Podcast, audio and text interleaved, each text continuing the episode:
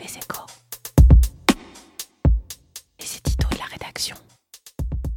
Soyons clairs, le dernier rapport de la Cour des comptes ne sera suivi d'aucun effet. Publié ce mercredi, il alerte sur la gravité de la situation financière de la sécurité sociale. Seulement voilà, l'exécutif croule sous les revendications des restaurateurs, des hospitaliers, des associations caritatives et il apparaît de moins en moins en capacité de dire non à quiconque, les partis d'opposition appelant aussi à la dépense. Bref, l'heure reste au quoi qu'il en coûte. Une solution est cependant avancée pour tenter de faire le tri entre ce qui est justifié et ce qui l'est moins, le cantonnement de la dette Covid. Le principe est pertinent, il s'agit d'isoler les dettes liées à la pandémie, les dépenses de soins, les aides d'urgence, en renvoyant leur amortissement sur le très long terme, et à court terme, de continuer à tenir les rênes serrées sur la dette hors Covid. La France, faut-il le rappeler, tutoyait les 100% de PIB avant le début de la pandémie. Un précédent existe, la dette de la sécurité sociale a été isolée depuis 1996 dans une caisse d'amortissement, la CADES, dont la durée de vie est limitée par la loi. Une corde de rappel qui pousse à équilibrer tant bien que mal les comptes. Le gouvernement s'en est d'ores et déjà servi en prévoyant de transférer 136 milliards de dettes Covid à la CADES,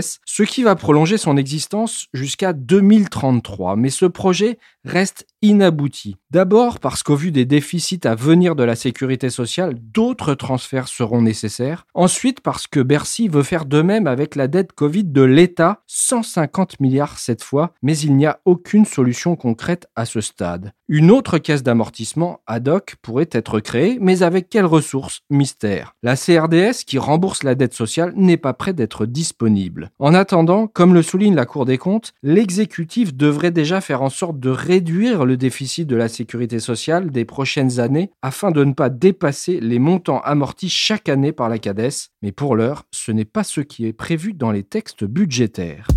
Retrouvez tous les podcasts des échos sur votre application de podcast préférée ou sur leséchos.fr.